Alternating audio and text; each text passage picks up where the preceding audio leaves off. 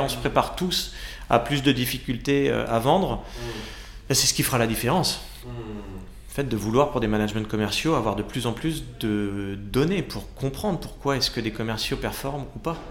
Il y a aussi euh, une difficulté de pouvoir euh, reprocher finalement quelque part aux entreprises de ne pas comprendre, puisqu'on leur en a jamais parlé. Bonjour, je suis Julien Lesper, directeur associé au sein d'Up2, le spécialiste de la vente et des commerciaux.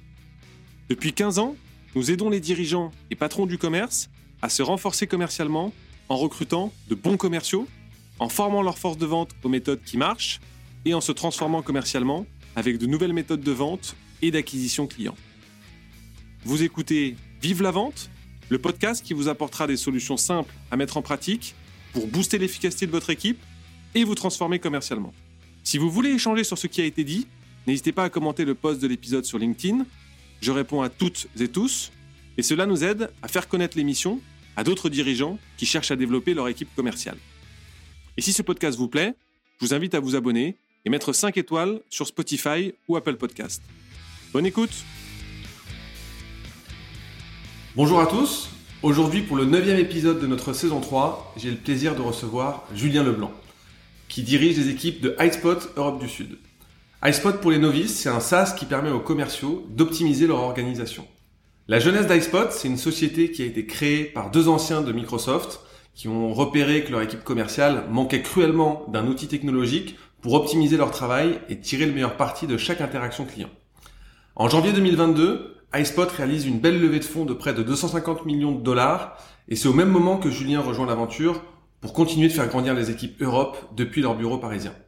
Alors au programme de cet épisode, on va parler euh, de Sales Enablement, euh, de comment mettre la technologie au, au, service de votre force de vente, de comment on ouvre des nouveaux marchés, comment on crée en fait les bureaux français d'une boîte américaine. Salut Julien Comment vas-tu? Bonjour Julien, je vais très bien et je te remercie euh, pour l'invitation. Bon, bah écoute, on est ravi de te recevoir dans, dans Vive la Vente. Est-ce que tu peux nous dire deux mots sur, sur toi, sur ton track record, sur euh, comment tu es tombé dans la vente? Absolument. Ça va prendre un petit peu plus que, que, que deux mots, mais, mais je vais condenser tout ça. Euh, je pense que je suis tombé assez rapidement dans la vente, étant donné que mes parents, mon père était commerçant. Donc, okay. euh, par essence, euh, j'ai toujours baigné euh, dans ce dans, cette, dans ce milieu transactionnel, dans cette notion de vendre un service, un produit. Euh, et je pense qu'inconsciemment, c'est vraiment des choses dont on s'imprègne lorsqu'on baigne euh, dès le plus jeune âge dans ce milieu-là. Et puis, c'était mis en parallèle avec euh, avec une maman qui, pour le coup, elle était sur des métiers bancaires, donc qui finançait certaines de ses activités. Donc, j'ai toujours finalement entendu parler un petit peu de ça quand j'étais jeune. Okay. C'est sans doute ce qui m'a amené à pas vouloir faire ça au début. Donc, mmh. euh, comme souvent, en on ne veut pas reproduire, exactement. Euh, donc euh, des études somme toute assez classiques avec euh, euh, préparation à une école de commerce, une école de commerce, okay. Euh, une spécialisation finance comme je te le disais, la volonté mmh. de surtout pas faire du commerce puisque le, le, background était défini. Okay. Et puis finalement un naturel qui revient relativement vite mmh. et surtout une volonté de, de toucher de toucher de près à cela. Euh, donc j'ai eu l'opportunité euh, de commencer chez IBM Software. Okay. Okay. Euh, donc dans le cadre de, dans le cadre d'une d'une expérience junior IBM Software sur un poste de partenariat. Donc je travaillais en collaboration avec euh, des intégrateurs de manière à pouvoir développer le business pour IBM. Euh, j'ai ensuite eu l'opportunité de vouloir prendre un poste directement pour gérer des comptes. IBM était une très grosse structure et c'est pas forcément ce qui me convenait pour commencer ma carrière. Donc je suis ensuite allé euh, travailler pour une société qui s'appelait Quest Software, qui a depuis été okay. rachetée par Dell. Ok. Euh, je te parle de ça, c'était en 2005, donc euh, j'ai vécu euh, le CRM en lourd, euh, du Cibel avec des salles serveurs qu'il fallait Mmh. surtout pas planter, euh, réfrigérer à grands frais. Donc c'était assez amusant. Et puis ensuite la révolution SaaS euh, est arrivée. pour revenir à, à, mon profil, j'ai commencé sur de l'inside sales très classiquement, ensuite de la gestion sur le terrain de comptes moyens et puis ensuite du grand compte. Euh, au sein d'une société qui s'appelait qui s'appelle Citrix System, Ouais. chez qui j'ai beaucoup appris, qui était beaucoup plus structuré. Tout ça s'est fait en France. Euh, j'ai ensuite eu la chance de partir en Australie pendant cinq ans. Euh, travailler toujours dans ce milieu de la tech, mais plutôt côté IT pour une société qui s'appelle VMware.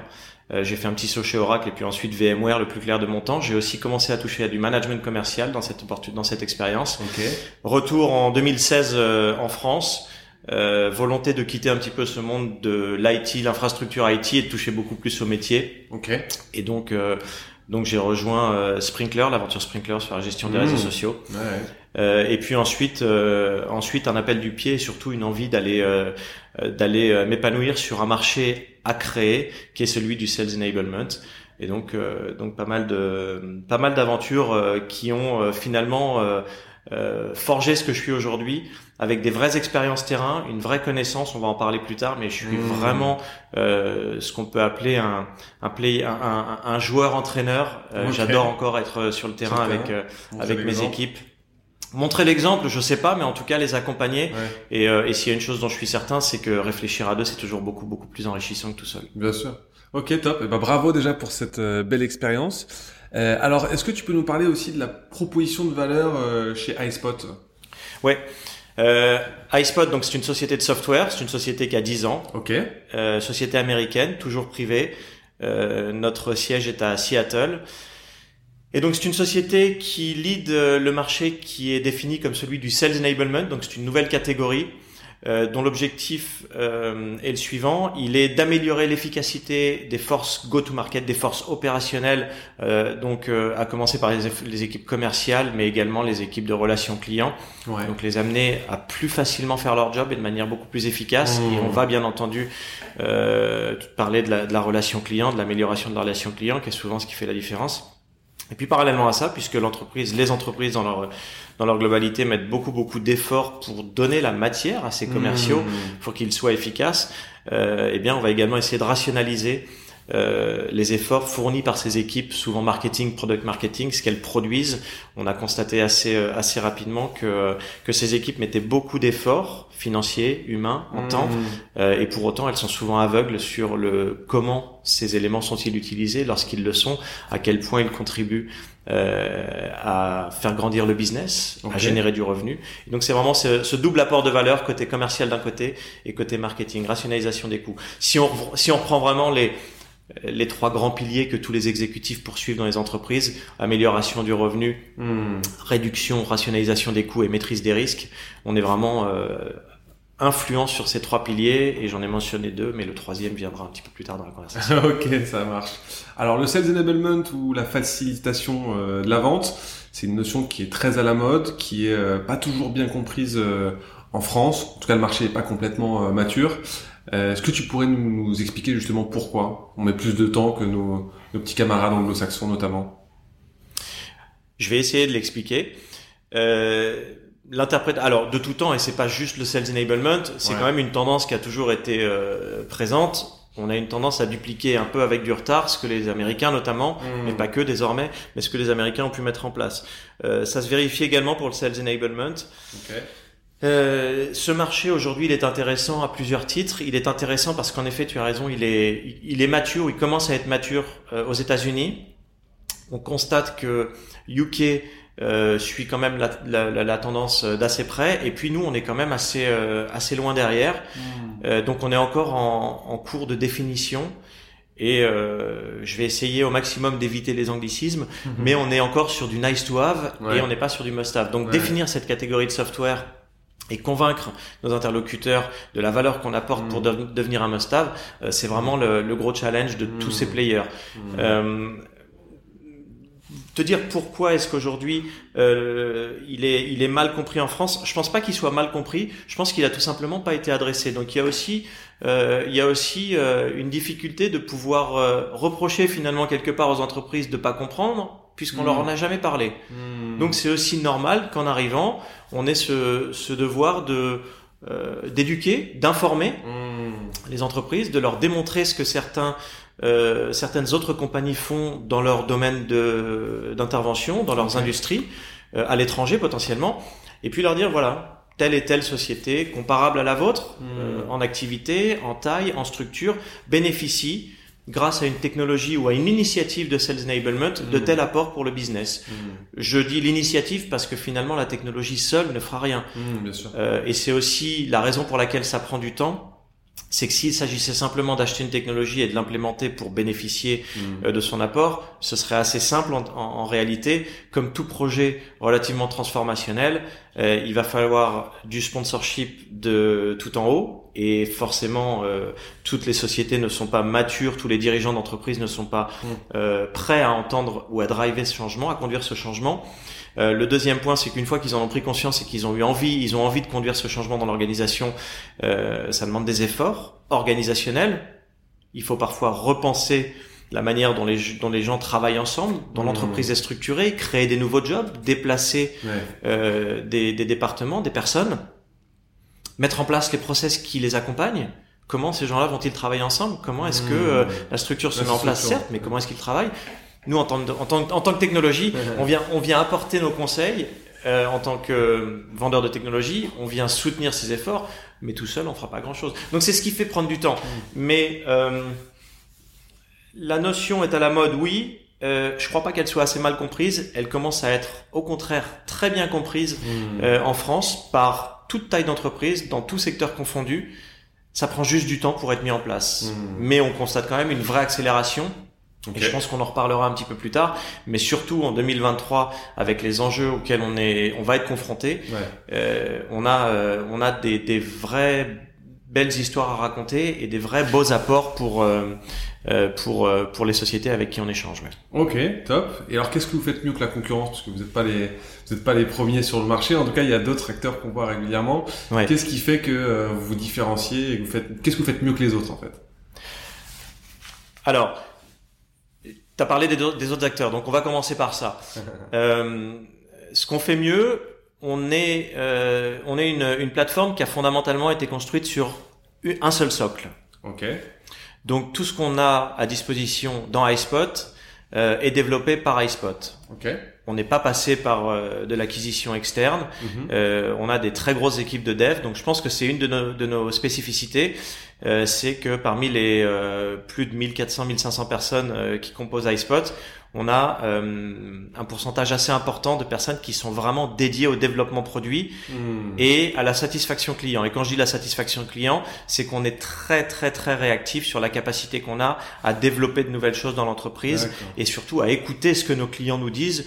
Donc on a beaucoup beaucoup de partenariats en Mmh. place avec des grands clients euh, chez qui on détecte des besoins qui sont par ailleurs euh, identifiés également euh, sur d'autres marchés pour des clients moins importants et au final on arrive très vite à développer euh, à développer ces éléments Euh, et donc je pense que euh, cette capacité à avoir développé une plateforme extrêmement complète seule fait de nous une force puisque bah, tu as une seule interface pour tout, euh, tout administrer, euh, tu as un seul code source, tu as une donnée qui réside uniquement dans une seule plateforme, donc c'est c'est plus Mmh. simple à implémenter, c'est plus simple à utiliser et c'est plus simple à adopter.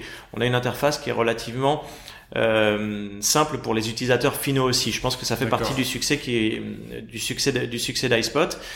Euh, l'autre euh, l'autre point fondamental, euh, je l'ai dit, c'est qu'on est on est complet, mais on donne beaucoup de visibilité aux personnes qui analysent Hmm. les différents joueurs sur ce marché, les cabinets comme Gartner, les cabinets comme Forrester, Ouais. et ces personnes-là nous reconnaissent comme le leader du marché parce qu'on leur partage notre roadmap aussi, on leur partage notre vision du marché et on leur dit où on va aller.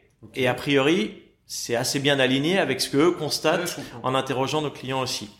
Euh, donc voilà, je pense que c'est ce qui fait, euh, c'est ce qui fait notre euh, notre différence euh, sur le marché et ce qui nous positionne en tant que leader technologique.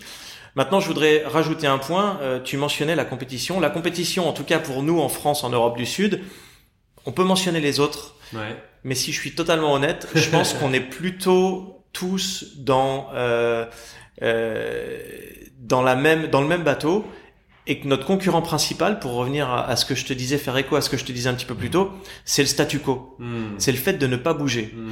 Euh, et donc, convaincre les entreprises, prendre le temps de comprendre leurs challenges et les amener à, interpréter la valeur qu'iSpot pourrait leur apporter, euh, c'est aujourd'hui notre vrai challenge et c'est là que se situe la vraie, euh, la vraie concurrence pour nous. Le, le fait de ne pas prendre de décision, c'est à mes yeux la concurrence principale pour mes équipes. Ensuite, plus le gâteau sera gros, euh, voilà, plus plus effectivement l'enjeu pour nous sera d'en manger la plus grosse part. Ouais. Mais pour l'instant, l'enjeu, il est à la fois de manger cette part, mais de surtout également faire grossir le gâteau. Ok, et bah top. Alors, comment on, quand on vient d'une boîte euh, américaine justement qui cherche à s'implanter en France, comment on fait justement pour créer des, des bureaux français euh, avec autant de succès que, que ce que vous faites aujourd'hui hein? C'est quoi tes tips, tes, tes, ton partage d'expérience sur le sujet Je pense qu'il faut vraiment vraiment bien analyser avant de prendre un tel challenge. Euh, il faut bien analyser la société pour qui on va le faire. Et tout ça passe vraiment dans l'échange de la personne ou du groupe de personnes euh, avec qui on collaborera, euh, s'accorder d'une part sur les moyens mis en œuvre. J'ai trop souvent vu des personnes qui prenaient ce genre de poste, mais qui au final se retrouvaient à travailler de chez eux, avec éventuellement un avant-vente qui était Ouais. euh, ailleurs. Hmm. Et puis on leur a dit, voilà, tu ouvres le marché, Fais tes preuves. Mais fais tes preuves, Mm. délivre les premiers deals, amène-nous les premières références, hmm. et puis ensuite, on, on te mettra des équipes à disposition, on ouvrira un bureau. Euh, ça a pu marcher pour certains. C'est euh, c'est en tout cas pas euh, euh, c'est en tout cas pas le cadre dans lequel moi je souhaitais m'inscrire. Hmm. Et c'est la raison pour laquelle la première euh, la première des euh, le premier des éléments fondamentaux que je voulais c'était euh, c'était d'avoir des moyens derrière. Donc iSpot les a mis clairement. On a une équipe aujourd'hui euh, d'une vingtaine de personnes qu'on a pu monter en un an environ.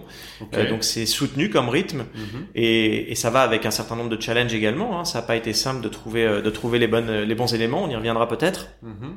Euh, et parmi ces moyens également, euh, eh bien il y a la capacité en interne que l'entreprise a à vouloir réellement s'internationaliser. Ouais. Pour une entreprise américaine, aller s'implanter en UK. Bon, ça va encore. On parle à peu près la même langue. On a une compréhension du marché. Il y a un mindset qui est à peu près identique. Hmm. Euh, faire comprendre ou avoir avoir une équipe américaine basée à Seattle qui comprend que l'Europe c'est pas juste un gros marché à qui on va dire traduisez ça et là ce dont vous avez besoin et puis surtout vous commencez à délivrer. Mais pourquoi est-ce que votre marché est si immature par rapport au nôtre? Voilà, donc tout ça quand je parle d'échange avec le- la personne ou le groupe de personnes euh, avant même d'accepter le challenge, c'est important. Euh, parce que parce que derrière il faut des moyens euh, marketing pour traduire, il faut des moyens pour se faire connaître. J'en reviens à, à, à cette notion. Euh, donc voilà, tout ça mis bout à bout, c'est c'est vraiment c'est vraiment fondamental de, de s'assurer qu'on est euh, qu'on est baqué Ouais. euh, au niveau humain, qu'on a du temps, qu'il y a un réel plan. Euh, on peut y contribuer, avoir à- avoir droit à la parole aussi, Bien sûr. dire voilà j'entends votre plan, moi je pense qu'il faut l'adapter avec ma connaissance marché comme ceci et, euh, et éventuellement euh, enlever un petit peu là, mettre un peu plus ici. Ça fait partie euh, ça fait partie des, euh, des fondamentaux. Euh, et voilà. Et, aujourd'hui, le succès est là. Effectivement, on a on a bien fait ça avec iSpot. Euh, et c'est ce qui euh, c'est ce qui fait qu'on est arrivé de manière relativement euh, successful sur le marché. Ouais.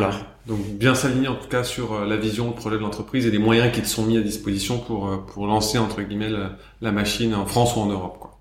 Ouais, primordial, primordial, et ne pas s'éparpiller. Hmm. Alors ça, c'est peut-être des choses sur lesquelles on reviendra également plutôt sur euh, euh, la machine de vente.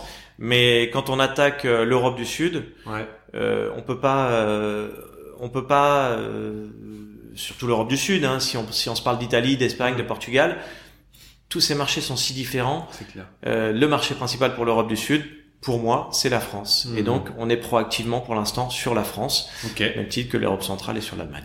Top. On va rentrer dans le cœur de la machine. Euh, Est-ce que tu peux nous expliquer justement comment vous êtes organisé euh, commercialement parlant euh, en Europe du Sud et en France? Je pense que c'est assez classique. Ok. On a des équipes, euh, on a une machine marketing, Ouais. et ça c'est vraiment important de bien la penser, Ok. parce que tout part de là, surtout sur un marché qu'on attaque. Ok. Euh, c'est un vrai mix de visibilité, de connaissances, se faire connaître, Hmm. et puis euh, et puis ensuite de génération de leads, donc vraiment du tangible. Une fois que cette machine-là est en place, euh, ben, il faut des équipes pour les traiter, les traiter le mieux possible. Donc on a une équipe, j'ai une équipe de business développeurs. Ok. Et puis ensuite, euh, de manière très classique, des responsables de compte soutenus par des équipes techniques avant-vente. Ok. Et puis ensuite également euh, des équipes qui sont, elles, beaucoup plus orientées succès client, satisfaction client, donc euh, implémentation, account management ou success management, quand on, comme on les appelle. Ok. Donc du classique, voilà. Et puis euh, du RH pour gérer tout ça. Ok. Tout le monde est basé à Paris ou il y en a dans certains pays? On est tous basés à Paris, le bureau est à Paris. Ouais. Euh, et, et on a une, on a un mode de fonctionnement qui fait qu'on a des personnes qui sont parfois euh, euh, ailleurs en France, Hmm. parce qu'on a adopté ce mode de flexibilité.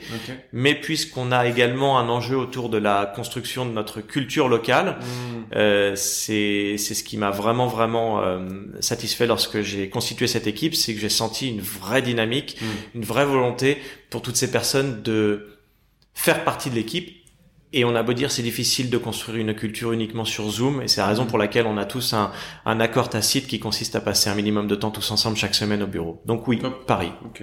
Ouais. Génial. Ok. Et euh, alors tu disais tout à l'heure, euh, voilà, il faut évangéliser, il faut éduquer le marché. Donc je suppose que tu cherches des sales qui ont justement cette, cette capacité à prendre le bâton de pèlerin pour euh, être force de conviction, évangéliser au quotidien.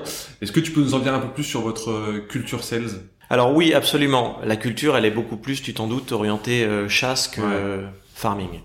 Euh, ça, c'est par définition euh, ce que tu recherches lorsque tu ouvres un marché. Bien sûr. Même si, en effet, on avait quand même, avant de, ah, pour revenir sur ta question, une de tes questions précédentes, euh, on avait validé euh, ce marché, en tout cas HighSpot avait validé Mhm. ce marché euh, avec euh, des clients existants. Ouais. Euh, en ça reste France, un marché quelques qui est pas dizaines- mature. Et Non, c'est ça. euh, voilà. Mais avant d'y aller, tu te dis quand même, bah, il me faut un certain nombre de clients sur place, Bien il me faut un certain, un certain revenu, avoir atteint un certain revenu, avoir euh, tant de un pipeline en besoin, il y cours. a une douleur, mais en tout cas, il n'y a pas non plus. Exactement, c'est une combinaison d'éléments qui te font dire on y va. Ok. Euh, pour euh, pour répondre pour répondre à ta question, ce que j'attends d'eux, c'est en effet beaucoup de beaucoup d'envie de réussir. Je reviens sur ce que je te disais, le fait d'être euh, tous euh, d'avoir cet accord tacite. On a tous une volonté vraiment de faire partie de cette aventure et de regarder dans le rétro dans deux ans et de se dire il y a une vraie projet. c'était chouette. Ouais, c'est une c'est une aventure entrepreneuriale pour tout le monde. Hmm. Chacun a son rôle, chacun est responsable de son scope, mais au final, on a tous créé une petite entreprise qui s'appelle iSpot France, qui s'aligne avec euh, la maison mère, avec les efforts qu'on nous met à dispo. Mais il faut vraiment, vraiment être dans ce mindset euh, euh, entrepreneurial. Ouais, il faut vraiment avoir euh, avoir l'envie de tous réussir, et c'est ce qu'on a jusqu'à jusqu'alors réussi à faire. Et ça, c'est un vrai point de vigilance que j'ai eu dans les entretiens. Euh, ensuite, en termes de qualité intrinsèque. Euh, Il y a des il y a des des éléments qui reviennent de manière récurrente dans dans les dans les podcasts précédents. Hmm. J'ai entendu beaucoup parler de MedPeak, j'ai entendu beaucoup parler de de méthodologie de vente. Certes, ça idéalement, il faudrait que il faut que ce soit acquis pour les personnes qui nous rejoignent et ça l'est. Euh, il n'empêche qu'il y a des piqûres de rappel, euh, on applique bien entendu ces méthodologies, mais derrière, tu as vraiment vraiment des soft skills qui touchent plutôt à l'excellence, la volonté de toujours s'améliorer, l'excellence opérationnelle, la ténacité, euh, le, la volonté de travailler dur, ce qui est finalement Hmm. Un des fondamentaux pour un entrepreneur. Bien sûr. Ouais. Pour faire référence encore à cette euh, petite casquette qu'on porte tous, même si on est au sein d'une entreprise. Euh, voilà, ça ce sont les éléments que je recherche Ok. et, et que tout le monde a dans le bureau. Ok, génial. Je lisais il y a quelques jours, alors je sais plus dans quel euh, dans quel euh, journal ou dans quel magazine, je crois que c'était les cadres, euh, le magazine des cadres dirigeants, qu'un commercial met en moyenne 4 heures par semaine euh, pour chercher les bons documents, les bonnes trames, les bonnes propositions commerciales. Comment est-ce qu'on règle ce problème? Bah, justement, alors le sales enablement est une des manières de pouvoir euh, régler euh, régler ce, ce, ce problème. S'il en est un, mais oui, il en est un, puisqu'un commercial qui, par- qui perd beaucoup de temps à chercher euh, de la matière, Hmm. du message, euh, ce qu'il a à montrer, ce qu'il a à dire, ce qu'il a à savoir pour euh, préparer une interaction avec un prospect ou avec un client. Euh, on veut minimiser ce temps et finalement on veut optimiser son temps de recherche de ses, de ses clients, d'interaction avec ses clients, de transactionnel, voilà. Euh, donc c'est précisément ce qu'un iSpot va faire, euh, pas forcément de manière isolée, mais on va, pour schématiser, apporter le bon message, donc le bon sales play, Mhm. la bonne battle card, euh, voilà tous les éléments dont un commercial va avoir besoin. On va lui apporter au bon moment et d'une manière extrêmement contextuelle. Euh, de manière à ce qu'il puisse la consommer, la personnaliser et la consommer, et ainsi garantir qu'il aura un impact le plus fort possible euh, lors de son action, lors de l'action qu'il prendra, que ce soit un meeting, euh, une présentation, euh, un, un call, euh, voilà. Tout ce qu'il devra faire, on va lui apporter la matière pour le faire le mieux possible. Ok. Et comment t'expliques que 70% des, des contenus produits par une entreprise ne sont pas consultés par, par les commerciaux ou alors une seule fois Euh, Et comment on fait pour identifier justement les documents, les process qui, euh, qui marchent, euh, qui sont les meilleurs contenus à utiliser? Les indispensables en fait qu'il faut avoir dans, dans son sales kit ou dans sa euh, sales bible. Alors deux choses. Le, et ça va faire écho à ce qu'on vient de se dire. Les 4 heures, justement, on passe du temps parce qu'on sait parfois pas où chercher quand on est Mmh, commercial. mmh. Parce que avec euh, le développement d'une entreprise, eh bien, il y a une certaine complexité. Il y a, il y a beaucoup, beaucoup de documents qui sont créés, toujours plus, Ouais. à vrai dire. Et tout ça est mis sur des. On empile. Mmh. Et c'est sur des drives, c'est sur des SharePoint, bref, des, des, des, euh, des endroits où on les store de, de manière euh, de plus en plus multiple. Et donc ça devient de plus en plus complexe pour les trouver. Et qui dit complexité parfois dit baisse de motivation et t'arrives à trouver des commerciaux qui finalement se disent cette présentation, je l'ai sur mon laptop depuis deux ans, trois ans peut-être, mais elle fait le job, donc je vais la conserver et je vais faire ça. Et p- ce commercial, parfois, dans la- dans l'absolu, ne va même pas savoir qu'il y a deux, trois versions qui ont été publiées, qui sont mises à sa disposition, savoir où il en est bien incapable. Et c'est ce qui amène finalement à, à la fois, parfois, quand il cherche encore, c'est ce qui l'amène à passer quatre heures pour le trouver. Et quand il le cherche pas, c'est ce qui explique le fait que 70% de ces, euh, de ces données euh, ne soient pas utilisées. Le gros problème, c'est que on commence à pouvoir le démontrer avec une, une plateforme telle qu'iSpot, mais aujourd'hui, quand on pose la question aux équipes qui produisent ces documents, qui produisent ces contenus, donc principalement des équipes marketing, des équipes de product marketing, elles-mêmes sont assez frustrées parce qu'elles sont elles-mêmes incapables. Elles sont pas forcément étonnées lorsqu'on leur met ce chiffre de 70% sous les yeux. Ouais. C'est leur feeling, mais elles sont relativement incapables de pouvoir mettre une vraie donnée chiffrée derrière ça. C'est justement ce que cette euh, ce que cette technologie euh, leur apporte, la visibilité sur ce qui est utilisé et ce qui ne l'est pas. Et un peu plus loin, parce qu'on est souvent intégré, toute cette recommandation contextuelle dont je te parlais prend sens lorsque iSpot est intégré à un outil CRM. En l'occurrence, on travaille assez souvent avec des clients euh, qui vont utiliser Salesforce par exemple. Ok. Euh, et bien tout cela va pouvoir, si on se parle de consommation de contenu et de donner de la visibilité aux équipes marketing sur qu'est-ce qui est utilisé et quand ça l'est, comment est-ce que quel est l'impact, comment ça Mhm. performe, on corrèle cette utilisation à de la génération de, de revenus. Donc on a une vraie approche héroïste sur le contenu. Ok. Et une fois que tu as mis justement à disposition le, le contenu à tes sales, euh, comment tu continues de, de faire évoluer les apprentissages de ta force de vente? Comment tu t'assures de l'appropriation, de la bonne utilisation? Alors, je t'ai parlé de et là on va rentrer dans l'approche vraiment euh, marché d'iSpot, Mhm. équipé, Mhm. donc les équiper avec les bons contenus. Euh, qui dit équipé et qui parle de contenu euh, parle entre autres d'un chapitre de formation. Ouais. Donc on va être euh, pour les nouveaux entrants ou pour les personnes existantes, on va être à même de leur donner les éléments pour se former, mais on constate trop souvent euh, je vais faire une parenthèse, mais on va, on va, on constate trop souvent dans nos échanges avec des clients, avec des prospects, que euh, l'idée de formation, c'est un one-off. J'ai des nouvelles personnes qui vont rentrer, je vais les mettre dans une Sales Academy où je lance un nouveau produit, je vais faire un programme de training, et puis ensuite, je vais euh, donner une certification et mes vendeurs sont prêts à les vendre.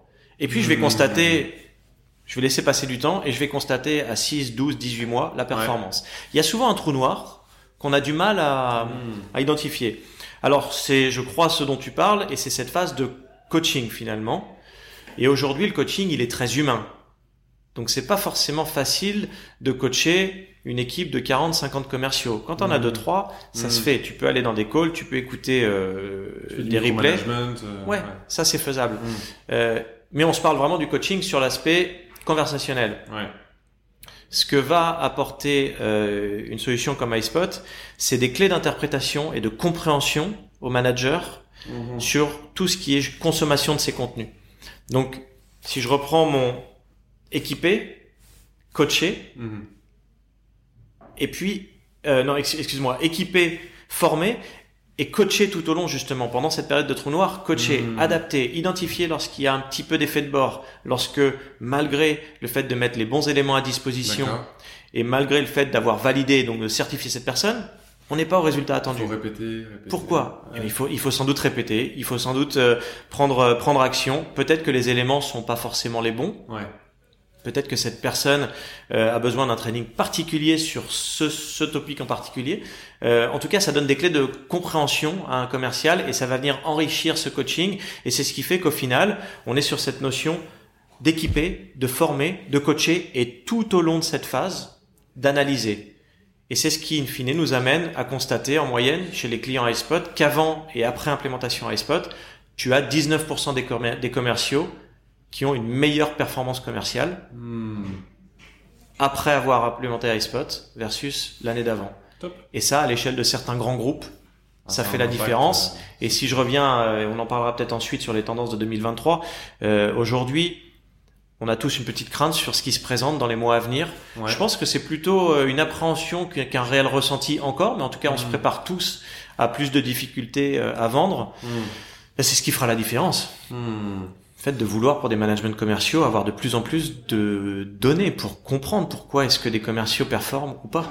Ouais, très intéressant. Et justement, c'est quoi selon toi les, les, les gros enjeux commerciaux euh, stratégiques de 2023, les innovations à suivre? Comment tu vois évoluer le marché? Alors, je vais, je vais peut-être euh, reprendre ce que je viens de te dire, mais on est tous, et les dernières tendances, le, en tout cas sur le marché du software, euh, le montrent. hein. tout, tout le monde réduit la voilure. Il y a malheureusement eu des plans, euh, euh, des plans annoncés pour pour pas mal de pas mal de sociétés, des plans de départ. Donc ça, ça, ça traduit quand même une une crainte et un- d'un fort ralentissement. Et donc, ce que ça veut dire chez nos clients, ça veut dire que beaucoup vont être challengés pour faire plus, parce que les objectifs commerciaux vont certainement pas être revus à la baisse, mais faire plus avec autant, voire un petit peu moins. Et lorsque tu veux faire plus avec autant de ressources, t'as pas 36 solutions. Tu peux pas en rajouter plus, donc tu vas pas rajouter plus de commerciaux.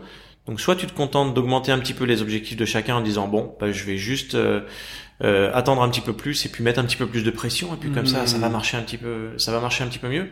Ça c'est un leurre. Tu vas juste euh, creuser l'écart, tu vas démotiver tes équipes et tu vas finir par devoir les laisser partir ou en voir partir parce qu'ils ils trouveront plus leur compte dans ton organisation. La bonne formule, c'est simplement de les de leur donner plus de plus de moyens de mieux faire leur job. Et toi, en tant qu'organisation, c'est vraiment ton rôle de leur mettre ça à disposition et de venir enrichir leur euh, leur palette euh, d'éléments d'outils et de connaissances. Et c'est clairement la définition du sales enablement. C'est le fait de vouloir de permettre aux commerciaux, en tout cas pour euh, l'amélioration du revenu, pour revenir à mes trois piliers, Hmm. L'amélioration- L'augmentation du revenu, euh, c'est permettre à ces, euh, à ces commerciaux de mieux faire. Je reprends mon chiffre, mais c'est Mm. assez tangible. Hein, surtout nos clients, 19% des commerciaux obtiennent de meilleurs résultats après avoir euh, commencé à utiliser iSpot. Et puis parallèlement à ça, euh, il y a euh, une vraie tendance qui se dégage en 2023, qui est une rationalisation des ressources en interne. Ouais, tout à fait. On le voit nous aussi hein, chez iSpot. Hmm. Euh, les budgets marketing, euh, on demande toujours euh, un petit peu plus, en espérant obtenir euh, ce qu'on veut. Euh, et ben là, c'est fortement challengé, Ouais. et donc il y a une vraie nécessité de faire euh, de faire mieux et pas toujours plus. Et c'est pour euh, pour revenir à ce que je à ce que je mentionnais précédemment. euh, un des apports de valeur euh, d'iSpot, c'est le fait de pouvoir se concentrer sur ce qui marche, ce qui sert le business. Top. Tout à l'heure, tu parlais de, de coaching, de formation, justement sur euh, ces, ces notions de formation. Euh, Est-ce que vous avez mis en place des choses innovantes? Euh, Tu parlais du challenger sales, euh, de compétition entre vos commerciaux. Comment tu fais justement pour euh, les motiver, les former au quotidien et, et, et faire euh, leur faire donner la meilleure version de- d'eux-mêmes, quoi? Alors, il y a toujours un aléa. On est un nouveau bureau, donc j'ai des personnes qui sont Mm. encore assez euh, nouvelles. Euh, mais j'essaye de minimiser au maximum le risque. Et donc, c'est ce que, ce que je te disais euh, un peu plus tôt. Dans les entretiens, je m'assure vraiment de sélectionner les, les bons joueurs. Ok. Ceux qui auront vraiment ce, euh, cette mentalité, cette volonté de, de faire, euh, de faire d'iSpot France ce que, ce qu'on doit devenir à échéance, à échéance 24 mois. Euh, maintenant, oui, la concurrence par essence, on est un bureau commercial. La concurrence, elle est là, elle est saine. Euh, chacun a envie euh, de faire euh, mieux que l'autre, même si c'est euh, euh, le, le commercial est, est également euh, une personne qui par essence est assez individualiste. Mais il y a cette émulation, en tout cas plus qu'une concurrence. J'aime parler Mhm. d'émulation. Euh, et il faut que je retrouve des éléments communs. Euh, donc concurrence, oui, euh, mais euh, mais je veux vraiment et pour répondre à ta question qu'ils utilisent au maximum ce qu'iSpot leur apporte. Hmm. Donc on est euh, les premiers utilisateurs et les premiers à bénéficier de la Mhm. valeur de ce qu'on de ce qu'on de ce qu'on fait. Euh, donc de l'excellence dans l'exécution. Je veux qu'il soit euh, absolument parfait sur les programmes de training. Et encore une fois, on l'aborde pas comme un one-off puisque Mhm. moi, je m'enrichis également de toutes ces données pour personnaliser les coachings que je leur apporte de manière hebdomadaire. Donc j'y faisais référence également un petit peu plus tôt. J'aime être avec eux. Euh, j'aime euh, j'aime sentir le marché. J'aime euh, avoir cette approche très très consultative Ouais. euh, dans la vente. Euh, et c'est ce que je leur demande d'avoir, mais ça c'est plutôt du soft skill, c'est ce que j'attends d'eux euh, dans les euh, voilà dans la sélection. Et puis derrière, eh bien c'est ce que je te disais, il y a forcément, il y a pas de secret. Hein. Il y a un moment, il faut qu'il y ait de la quantité et il faut que à cette quantité soit ajoutée une vraie approche qualitative du métier. Et donc on s'améliore jour après jour en se coachant, en se challengeant. Donc les roleplay. dans un podcast récent, il était fait référence justement au fait de se de se faire mal en interne mmh. et de se confronter aux situations les plus délicates en interne pour finalement être relativement à l'aise, quoi qu'il arrive sur le terrain. On est vraiment dans ce mindset également chez iSpot. Ok, top. Euh, si je passe un peu du, du coq à l'âne, mais euh, on, on, parle de machine de vente. Euh, selon toi, qu'est-ce qu'une machine de vente qui performe bien? Quels sont les chiffres, les KPI que tu suis, ou en tout cas les plus importants qui te font dire que ta, ta force de vente performe bien? Alors le premier des points, euh, il, est lié euh, au fait de bien cibler, donc mhm. cadrer le terrain de jeu. Pas partir tous azimuts. Mhm. Euh, et c'est pour ça que je te parlais de France comme marché référence pour l'Europe du Sud. On y viendra, on s'interdit pas d'y aller, mais il faut bien déterminer un terrain de jeu parce que sinon tu finis par te perdre. Mhm. Ça, c'est le premier point. Dans ce terrain de jeu, il y a la fameuse identification des industries qui sont plutôt favorables, qui sont un peu plus matures que d'autres. donc voilà, le, client au profil idéal. On essaye de le déterminer par rapport à ce qui se fait déjà euh, dans d'autres pays plus matures. Euh, donc la détermination des comptes à plus fort potentiel. Et puis ensuite, euh, je reviens sur ce que je te disais en termes de quantité on peut dire ce qu'on veut, il y a forcément, en termes de prospection, un minimum de quantité à délivrer. Ouais. Euh, et ça, chacun est contributeur. J'ai mentionné le marketing, j'ai mentionné des équipes de business development. Mm. Les accounts exécutifs sont en premier lieu responsables des patchs et donc également très, très fortement responsables euh, de la génération de pipeline. Et puis eux ont en plus euh, des KPI associés à la notion de d'exécution et d'excellence dans l'exécution. Mm. Donc tout ce qui va toucher vraiment à, à, l'exécution euh, d'un deal, l'avancement.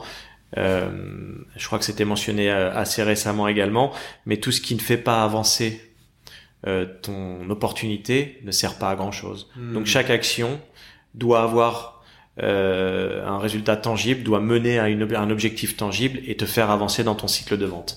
ça, ce sont vraiment des, des éléments qu'on traque et que je traque avec beaucoup beaucoup d'attention. Ok, top. Voilà. Euh, qu'est-ce que vous avez automatisé dans, dans vos process commerciaux ces, ces deux trois dernières années et qui vous font euh, qui font gagner du temps euh, en efficacité à vos commerciaux?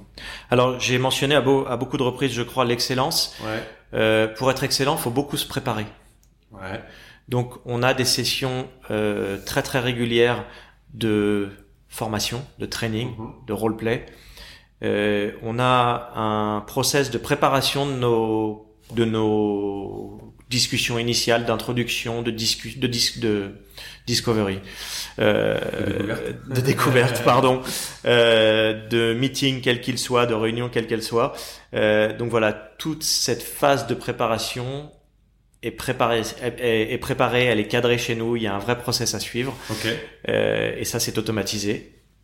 Et, et on a mesuré vraiment que si on si on faisait ça avec attention au début, c'est toujours difficile. T'as un petit peu de, de, de t'as une approche un peu réfractaire. T'as des gens qui disent oui, mais j'ai malgré tout l'habitude de faire comme ça et ça marche pas si mal. Hmm. Ok, on a décidé d'institutionnaliser ça, donc on va le faire de cette manière-là. Okay. Euh, je pense qu'on n'est pas très très loin d'être arrivé à un seuil global, hein, hmm. euh, mais euh, à un seuil de compétences inconscientes euh, et ça, c'est vraiment vraiment euh, appréciable parce que j'ai des j'ai des équipes commerciales qui aujourd'hui comprennent pourquoi elles doivent faire cet effort supplémentaire en préparation parce qu'elles mesurent l'impact positif. Mmh. Et donc en termes de taux de transformation, lorsqu'ils préparent bien leur call de découverte, ils se rendent compte qu'ils sont beaucoup plus impactants dans ah, ce qu'ils disent, qu'ils gagnent beaucoup plus vite en crédibilité, et que le taux de transformation d'opportunités valables euh, qui alimentent le pipeline suit.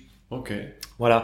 Et puis ensuite, de manière un petit peu plus tactique, et ça c'est permis par iSpot également, euh, le CRM a été et est peut-être encore assez souvent perçu comme un outil de management. Hmm. On sort beaucoup de rapports sur les activités notamment. Et eh bien voilà, tout ce qui est envoyé en termes de documentation dans de la prospection ou dans des, des opportunités en cours, euh, c'est envoyé euh, via iSpot. Et donc on trace l'engagement de tout ce qu'on envoie à nos prospects, à nos clients. Et c'est également toutes ces interactions, tous ces engagements sont également euh, enregistrés, logués dans Salesforce. Et donc on fait gagner un temps fou plutôt plutôt que les commerciaux euh, fassent ça manuellement dans Salesforce. Euh, la machine le fait à leur place. Donc on a automatisé euh, beaucoup beaucoup de notions de reporting et de et d'enregistrement des actions aussi. Ouais, très intéressant. Voilà. Donc là on fait gagner beaucoup de temps et pour revenir à ces fameuses, euh, c'est pas quatre heures de, de, de gain de temps. euh, enfin si bien entendu, on leur fait gagner du temps pour trouver la pour trouver les contenus, les bons contenus au bon moment ou les informations, les sales play euh, parce qu'iSpot leur recommande. Mais on leur fait gagner également du temps sur euh, plutôt l'administratif et la partie administrative. numérique. Ok. Exactement. Et si on se réfère euh, encore une fois au contexte actuel euh, que tu as qualifié tout à l'heure d'austère, Ouais. est-ce que tu, tu as des conseils que tu donnerais aux patrons dont les forces de vente euh, ont du mal à, à performer euh, en ce moment? Intéressez-vous au sales enablement? Non, voilà le, le terme de ténacité, Mhm. mais mais assez cher parce que je pense que c'est dans ces moments-là qu'on va vraiment vraiment voir les bons, ceux qui lâchent pas, ceux qui comprennent qu'il y a un, un vrai euh, un vrai temps dur qui se présente Mhm. et que c'est dans ces moments-là qu'il faut ramer avec une fréquence un petit peu plus élevée, qu'il faut Mhm. sans doute ramer un petit peu plus fort parce que le courant est un peu Mhm. le, cou- le contre-courant est un petit peu plus fort. Mhm. Euh, c'est là qu'on va voir les gens qui sont résilients Mhm. et tenaces. Euh, et puis derrière, j'en reviens aussi à cette notion d'excellence. Il faut pas ramer dans le vide. Il faut s'assurer que la rame est dans l'eau et que chaque coup de rame euh, nous fait avancer. Euh, et donc euh, voilà. Et puis euh, donc ça c'est plutôt si je me mets dans le, en parallèle avec mes pairs et si Mm. j'ai des conseils à octroyer aux sales managers, aux directeurs commerciaux pour euh, améliorer. Euh, je le disais en plaisantant, mais mais c'est la vraie valeur qu'apporte le Mm. sales enablement Mhm. c'est le fait de pouvoir euh, de pouvoir permettre à leurs équipes de faire mieux et de leur offrir à eux beaucoup plus de clés d'interprétation du pourquoi ça fonctionne, pourquoi ça fonctionne pas, mais se concentrer sur ce qui sur ce qui marche en fait. Mmh, bien sûr. Ok, très intéressant. Mais si on revient sur le soft skills, de, de faire un peu plus, d'en faire un peu plus que, que, que les années précédentes, en tout cas que l'année dernière. Et euh, tu disais aussi travailler son impact, euh, son leadership pour, pour bouger les lignes, quoi. Ouais, exactement. Je sais pas si je vais réellement. Oui, j'en demande un petit peu plus à mes équipes parce que c'est dans l'air du temps. Mmh, bien sûr. Mais j'ai l'impression qu'elles donnent depuis le jour 1, Ouais, ouais. en tout cas en France, Ouais. c'est sûr. Euh, Tout ce qu'elles ont dans, dans- Ouais, c'est ça. enfin, On y faisait, on y faisait, on en parlait, mais lorsqu'on est dans cette, dans ce mindset entrepreneurial, euh, on est, pr- on compte pas ses heures, on compte pas ses activités, on compte pas ses actions. On a juste envie que ça arrive. Ouais, bien sûr. Ok. Et si on parle de, de, alors la grande majorité en fait des patrons commencent leur transformation commerciale aujourd'hui. Euh, par quoi il faut commencer justement pour performer euh, rapidement aujourd'hui? Et ne me réponds pas le sales enablement. Euh, par quoi il faut commencer euh, bien s'entourer? Enfin, la base de tout, Ouais. c'est de l'humain. Il y a des notions qu'on pourra apporter, Ouais. des compétences qu'on va pouvoir apporter aux équipes, Mhm. des méthodologies de vente, euh, des approches, des objectifs quantifiés. Mais se concentrer sur l'humain, pour moi, c'est clé. On se Mhm. parle, euh, quoi qu'on en dise, de d'interaction humaine dans la vente. Et à ce titre-là, euh, il faut certes des personnes très ambitieuses, très dynamiques, qui ont envie que ça arrive. Euh, et pour ça, euh, il y a un vrai match. Voilà, il faut que ça, il faut que, il faut que ça, il faut que ça, que ça, que ça colle. Et puis, euh, et puis ensuite, bah, poser les bons fondements dès le début quand même aussi. Si, c'est important. Je veux pas te répondre avec le sales enablement, mais on constate, et je, voilà, je vais prendre un exemple concret, mais on, on constate qu'il y a beaucoup de sociétés assez modernes, notamment dans le domaine de la tech, Ouais. euh, qui souhaitent euh, dès le début poser les bons jalons Mhm. et avoir une approche très moderne de leur euh, de leur initiative commerciale au sens très large, Mhm. département commercial. Euh, et pour ce faire, euh, eh bien ces, euh, ces directeurs commerciaux euh, mettent quand même en place euh, ces socles technologiques qui leur permettent de, de garantir des actions optimum. Ouais. Et justement sur ce socle technologique, est-ce qu'il y a des outils que vous utilisez au quotidien et que tu trouves wow et que tu recommanderais justement à, à nos auditeurs? Oui. Alors Salesforce, j'allais dire c'est la base, Ouais. mais un CRM euh, et un CRM pas utilisé comme très souvent, encore une fois, Mhm. comme simple outil de reporting ou simple outil de d'enregistrement des opportunités, des contacts, parce que si un commercial s'en va, on n'a pas envie qu'il parte avec sa base de connaissances. Donc, euh, s'il vous plaît, mettez tous vos- contacts dans Salesforce. On n'en est plus là, ou en tout cas, c'est ce qu'on essaye de d'écarter avant dans la sélection des bons candidats. Ok. Euh, Salesforce en tant qu'outil euh, vraiment collaboratif, et puis tout ce qui va venir euh, enrichir euh, Salesforce. Euh, donc euh, des outils d'analyse conversationnelle. Moi, j'utilise beaucoup un outil comme Gong, par exemple, Ok. euh, parce que euh, je peux pas être dans tous les meetings, je peux pas être sûr. euh, dans euh, dans toutes les conversations, mais je passe beaucoup beaucoup de temps à écouter et à donner du feedback à mes équipes. Euh, parce que c'est comme ça qu'on s'améliore. C'est euh, c'est également euh, en lien avec euh, ce que je te disais en termes de coaching. Le coaching Mhm. c'est c'est une action qui est ongoing et dès que je peux, dès que j'ai du temps libre, je me mets un colgong dans les oreilles parce que c'est euh, c'est hyper enrichissant, même pour moi en plus, pour vraiment lorsque je peux pas. Je te, je te disais que ça m'était cher d'être sur le terrain euh, et d'avoir une vraie approche de de player coach. C'est pas toujours possible, mais cette capacité à écouter au maximum les interactions que, que mes équipes ont avec les prospects, avec le client, me rattache à ce terrain et me permet de faire remonter ces éléments. Donc Salesforce, des outils comme Salesforce, des outils comme Gong. Et puis, euh, euh, c'est pas un outil qu'on a encore, mais euh, c'est un outil que je, que je connais, que j'ai utilisé dans le passé. Ouais. Euh, Aircall, Ouais. euh, c'est euh, voilà, c'est une petite pépite française euh, que je trouve assez sympa également et qui pour le coup apporte beaucoup beaucoup euh, en termes de d'efficacité opérationnelle pour les équipes et pour les managers. Ok. Top. Quelques dernières questions de fin. C'est quoi le, le meilleur conseil qu'on t'ait déjà donné? Euh, c'est de pas vou- pas vouloir courir comme un chien fou dès le début. Ok. Il y a trop de commerciaux qui ont envie parfois de montrer. euh, Alors oui, le fait d'être une personne dynamique, Mhm. plein d'entrain et de vouloir faire que les choses se passent, c'est c'est positif. C'est une Mhm. vertu qu'on cherche dans une personne commerciale, dans un dans un dans un commercial. Pour autant, euh, il y a un chemin à suivre, il y a un cheminement. Voilà, euh, on est euh, on est apprenti avant d'être compagnon, et puis euh, on est compagnon euh, avant d'être maître. Euh, et, et je pense que ça c'est important. Il faut se rappeler, euh, si je peux faire une analogie avec Picasso, euh, il y a pas mal de gens qui comprennent sans doute pas ce que Picasso a pu faire parce qu'il est connu pour des œuvres qui sont complètement déjantées. Mm. J'invite ces personnes à aller voir sur Google euh, les premières toiles de Picasso Ouais. Et vous verrez que euh, voilà, c'est ultra technique.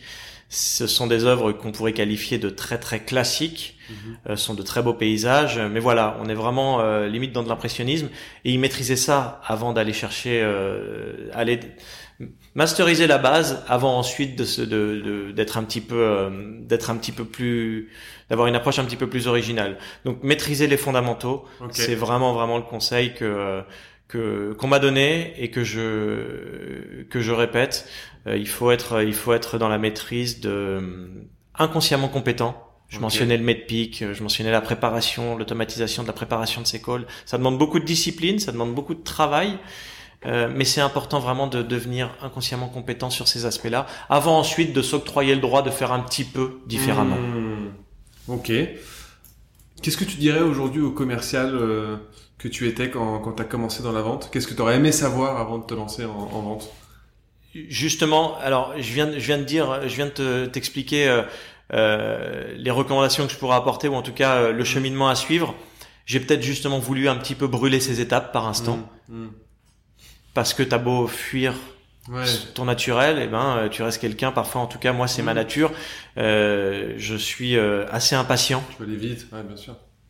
Et c'est quand même souvent ce qu'on retrouve chez les personnes commerciales. Hein. Mm. Et donc, je peux avoir euh, dans ma, dans ma carrière, j'ai rencontré des commerciaux juniors qui avaient très vite l'envie de, de, de monter, euh, d'aller chercher des grands comptes. Et je pense que c'est des personnes qui ont du mal parfois à entendre euh, qu'il leur, euh, euh, qui, que voilà, que ça va être bénéfique pour eux de rester pendant 18, 24 mois sur du mid market. Mais c'est là qu'on fait ses classes, c'est là qu'on apprend beaucoup. Et finalement, euh, pour en revenir à, à mon expérience personnelle, je suis passé par de l'inside sales, Ouais. donc de la qualification très frustrante. Ouais. Bon sang, je trouve des super pépites et puis je les transmets à quelqu'un d'autre. Mm. Mais j'ai envie de la mener cette vente, pourquoi est-ce que j'en Mhm. serais pas capable? Et puis un jour, opportunité m'est donnée. Et puis je vais travailler sur du mid-market et très vite j'ai envie d'aller sur du, de- du grand compte. Arrive un moment où si j'ai pas l'opportunité en interne, je vais la chercher en externe. Mm. Ok. Mais ce moment-là est sans doute euh, euh, le bon lorsque moi j'ai transmis, mais j'ai voulu plus tôt. Et je me conseillerais, si j'avais la capacité de me parler euh, il y a 15 ans, d'être un petit peu moins pressé. Ok. Oui, puis moi je, te rejoins complètement. C'est vrai que les belles choses viennent avec le temps. Sauf que quand on démarre dans la vente, on a tendance à vouloir tout de suite, très vite. Puis on, nous bourre le crâne aussi en écoles de commerce, qui sont plus des écoles de commerce, mais qui sont des écoles de management ou de gestion, qu'on sera les leaders de demain, qu'on sera les directeurs de demain. Donc forcément, avec nos, nos égos euh, surdimensionnés, on arrive dans des sociétés où on pense qu'on va révolutionner le monde, alors qu'en fait, bah, on va juste apprendre euh, à passer les différentes étapes euh, et à faire nos preuves. Quoi. Absolument. Et le, le, le, dernier point que je rajouterais, euh, pour d'un mot retouché aux méthodologies de vente, ouais. qui sont très à la mode depuis plusieurs années, ouais. et qui ont leurs vertus, qui sont très mmh. très positives. Euh, mais parfois c'est un petit peu appliqué à l'extrême. Et on en oublie justement euh, cette approche très humaine de la mmh. vente, euh, au point de pouvoir irriter certaines sociétés. Certaines sociétés sont seront absolument ok ouais.